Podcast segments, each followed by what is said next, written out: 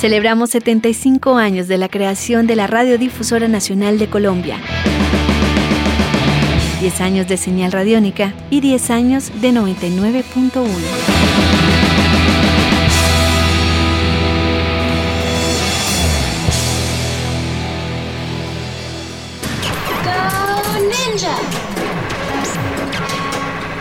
Escucha Radiónica.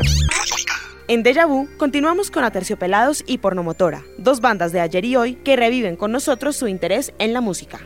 Mi vínculo con la música viene de mi mamá, indudablemente. Andrea Echeverry, cantante de Aterciopelados. Yo desde que tengo memoria la veo a ella tocando guitarra acústica y cantando, eh, sola o en fiestas, ¿no? Como, como una cosa casi diaria, digamos, ¿no? Porque ya ensayaba las canciones que después iba a cantar en la fiesta y qué tal. Era como una cosa muy doméstica, pero muy presente.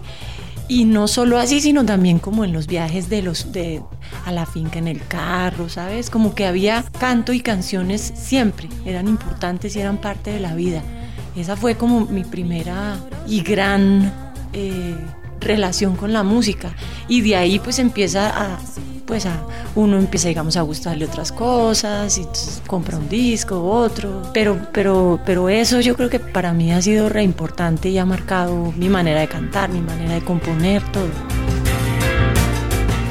Desde pequeño no le gusta la música y todo. Carlos Galindo, bajista de la agrupación Porno Motora. Pero ya a, a tocar y eso fue en la época del colegio. Digamos que en el colegio yo tuve bandas como desde, desde los 12 años hasta que hasta que salí del colegio tuve bandas todos los años y hacíamos todos los toques posibles y fuimos a todos los colegios y todos los festivales posibles. Y ahí fue como la escuela en que yo empecé a, a tocar y empecé tocando rock y seguí por esa línea siempre. Después que salí del, del, colegio seguí tocando con los amigos y tomé un par de clases de, de, de música. Después empecé a estudiar ingeniería de sonido. Y ya luego fue cuando, cuando entré a Porno Motor. Indiscutiblemente pues los juegos de la escuela.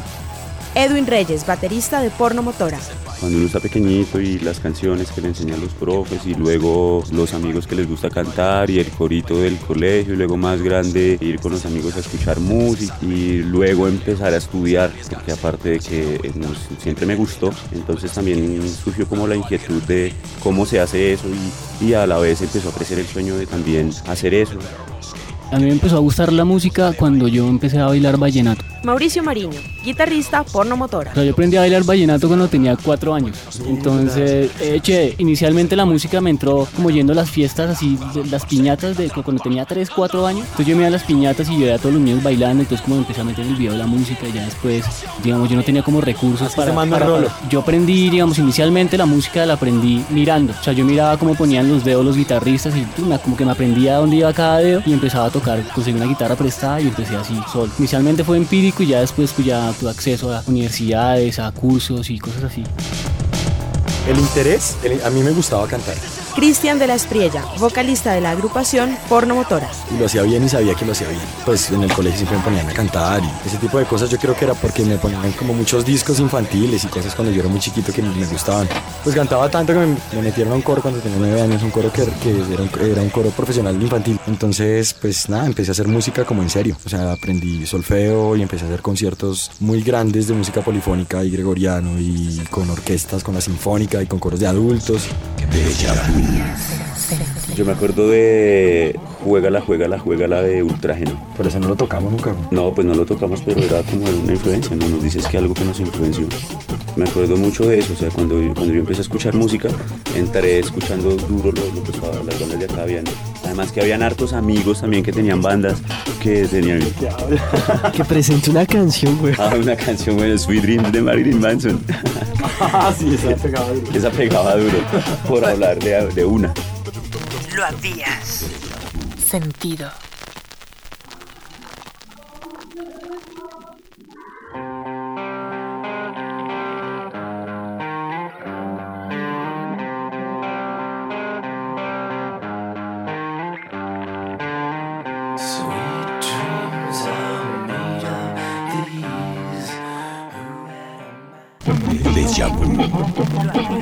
Lo sentido.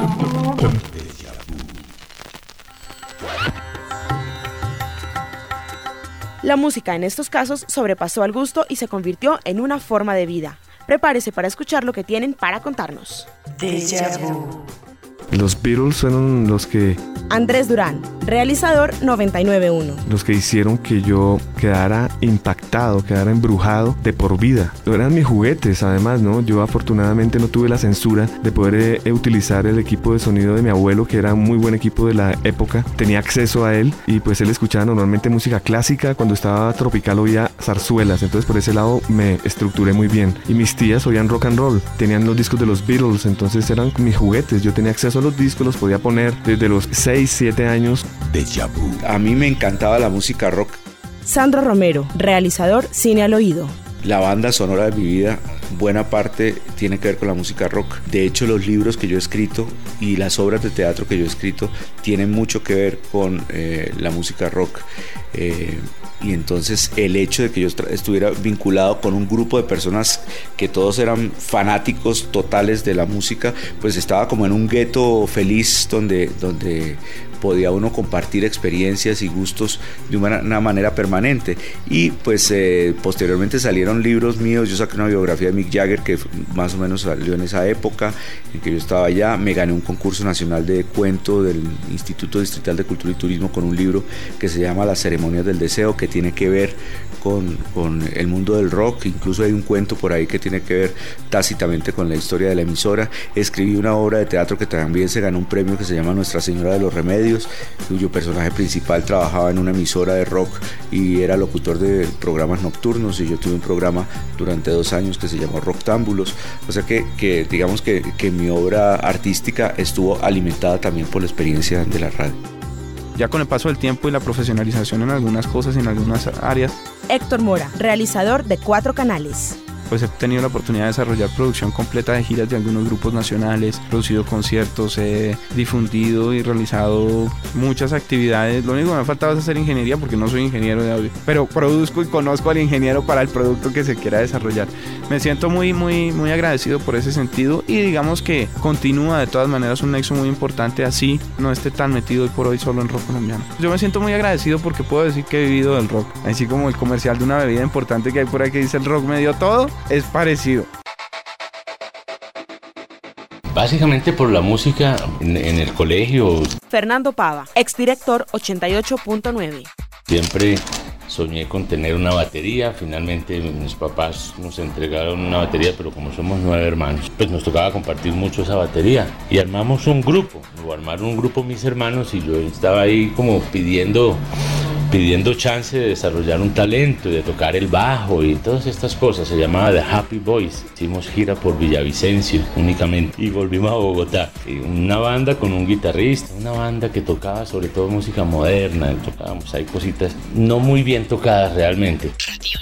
Siempre desde que era pequeña he sido melómana y he sido melómana enferma. Jenny Cifuentes, realizadora 991. Toda mi vida gira en torno a eso, toda. Y toda la relación con las personas, el trabajo, las enfermedades, los viajes, las tristezas, todo gira en torno a las canciones, todo. Entonces, un punto me acuerda de eso, sino que todo, todo es siempre eternamente ligado. Hasta los, hasta por ejemplo, las relaciones con los hombres son determinadas por la música, han sido determinadas. Todas, todas, todas.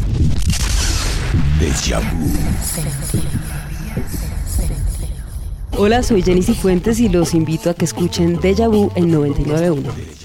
Un blues que se llama I'll Play the Blues for You de Albert King. También me recrea muchas, muchas cosas.